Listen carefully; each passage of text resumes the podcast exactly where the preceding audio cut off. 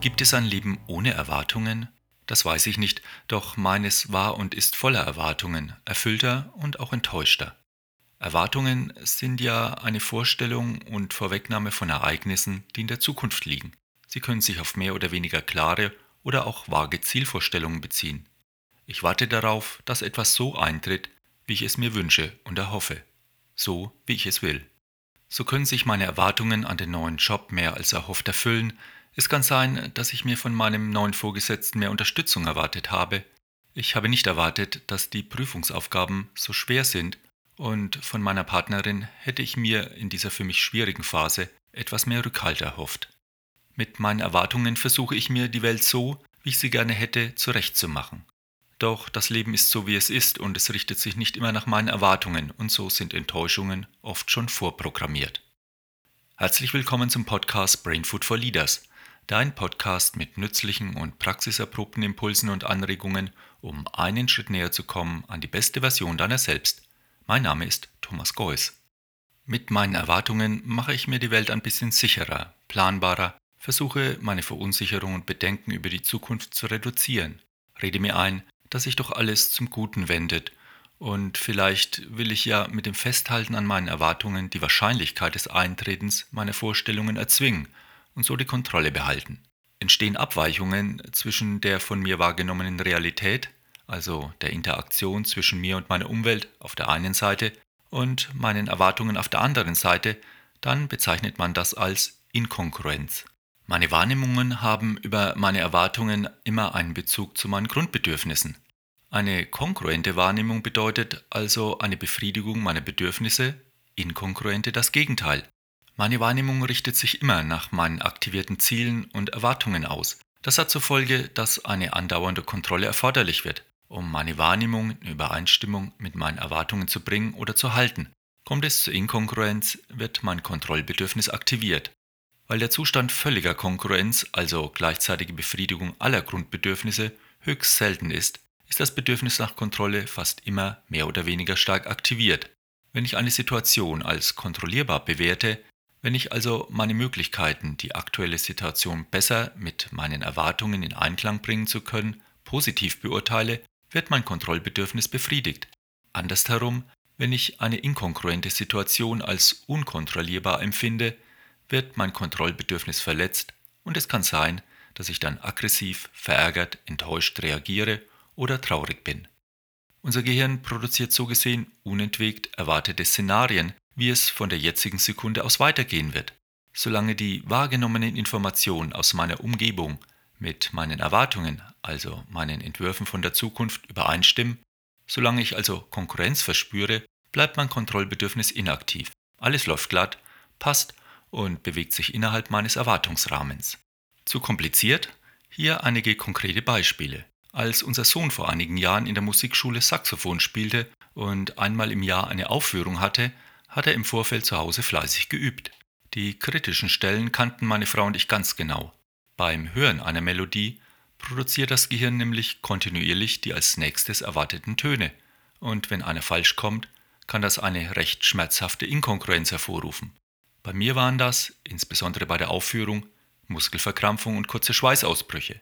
Wenn alles glatt lief, unser Sohn also die kritischen Stellen erfolgreich gemeistert hatte, dann haben die Glückshormone gefeuert und Freude und Stolz stellten sich bei mir ein. Und das war meistens der Fall. Ein weiteres Beispiel für die Wirksamkeit von Erwartungen ist der Placebo-Effekt. Aus vielen Untersuchungen weiß man, dass die Erwartungshaltung des Patienten an den Heilungsprozess wichtig ist.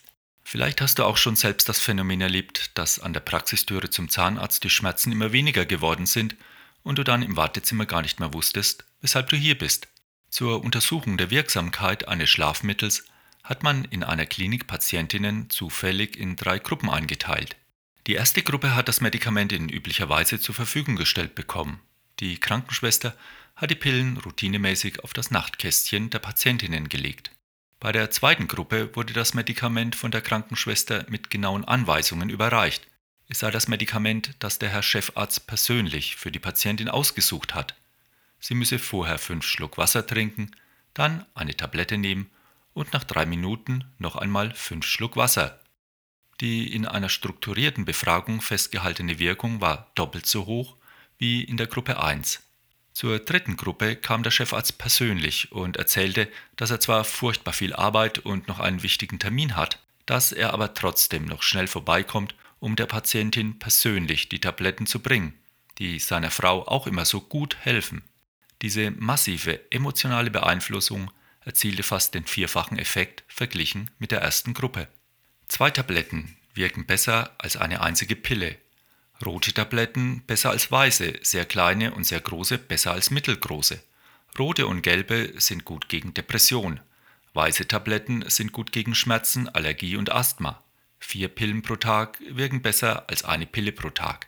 Kapseln sind bei Migräne, Schwindelanfällen und Infekten besser als eine Tablette. Eine Spritze wirkt um 45 Prozent stärker als eine Pille. Nachzulesen bei Jütte Hoppe Skrippa, Placebo in der Medizin oder bei Kurt Langbein, Weißbuch Heilung. Es ist also nicht der Zuckerwürfel, der hilft, sondern die Erwartung, die Überzeugung. Man kann es auch Einbildung nennen. Die Erwartung bringt das Hirn dazu, die gleichen Schritte zu machen, als erfolgte eine wirksame Behandlung. Stimmungen beeinflussen das Immunsystem. Wenn ich mich freue, wenn ich das Gefühl habe, jemand hilft mir und hat Interesse an mir, werden die Abwehrzellen meines Immunsystems aktiver. Wenn ich mich nicht gut behandelt fühle, wenn ich traurig bin, wird mein Immunsystem geschwächt. Schon der Glaube an eine Therapie ist tatsächlich wirksam und begünstigt den Heilungsprozess. Studien bestätigen diesen Placebo-Effekt auf vielfältige Weise. Die Überzeugung, dass einem geholfen wird, hilft tatsächlich. Übrigens haben Wissenschaftler nachgewiesen, dass Scheinmedikamente besser wirken, wenn das von dem Patienten empfundene Leid stärker ist, wenn die Schmerzen chronisch sind und wenn Placebo möglichst spektakulär verabreicht wird. Wir sind also umso leichter zu beeinflussen, je mehr Angst wir haben. Hier sind wir wieder beim bereits geschilderten Kontrollbedürfnis. Der Einsatz von Placebo birgt natürlich auch Gefahren, auf die ich hier allerdings nicht weiter eingehen möchte. Erwartungen sind natürlich auch sehr hilfreich und wirken verpflichtend im menschlichen Zusammenleben. So werden Versprechen, Verabredungen, Absprachen, Vereinbarungen, Verträge eingehalten, um die gegenseitigen Erwartungen zu erfüllen. Die Kooperationspartner können erwarten, dass eingegangene Verbindlichkeiten erfüllt werden. Ohne diese Erwartungen auf Einhaltung von Absprachen ist ja ein Zusammenleben schwer denkbar. Die gegenseitige Erfüllung von Erwartungen erzeugen in uns ein Gefühl von Verlässlichkeit, Sicherheit und Planbarkeit. Enttäuschungen können sich bei solchen Regelungen in Grenzen halten. Erwartungen können aber auch einengen. Es geht letzten Endes nicht darum, ob ich Erwartungen habe oder nicht, sondern darum, dass meine Erwartungen eben nur meine Vorstellungen von der Welt sind. So reduzieren meine Erwartungen das, was ist, auf das, was in den Erwartungen erwartet wird. Das ist die Enge, die Begrenztheit von Erwartungen. So sollte ich versuchen, offen zu bleiben für die Situation.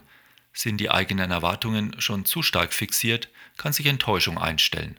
So können die Erwartungen von Eltern an die schulischen Leistungen ihrer Kinder zu einem Erwartungsdruck führen, weil Leistung und Erfolg im Mittelpunkt stehen und nicht das Kind mit seinen individuellen Bedürfnissen, Talenten und Fähigkeiten. Auch in der Partnerschaft können die gegenseitigen nicht erfüllten Erwartungen zu Konflikten führen. Wenn ich den Erwartungen meiner Partnerin entsprechen will, meine eigenen Bedürfnisse immer wieder zurückstelle und hoffe, dass der andere sie zufällig entdeckt und erfüllt, mache ich mich zunehmend abhängig von den Erwartungen und bin nicht mehr offen für meine Mitmenschen.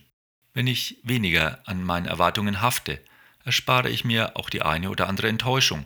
Weil aber Erwartungen zum Leben gehören, ist es hilfreich, wenn wir uns immer wieder bewusst werden, was Erwartungen mit uns selbst und mit den anderen machen, die unsere Erwartungen spüren. So, das war's für diese Folge.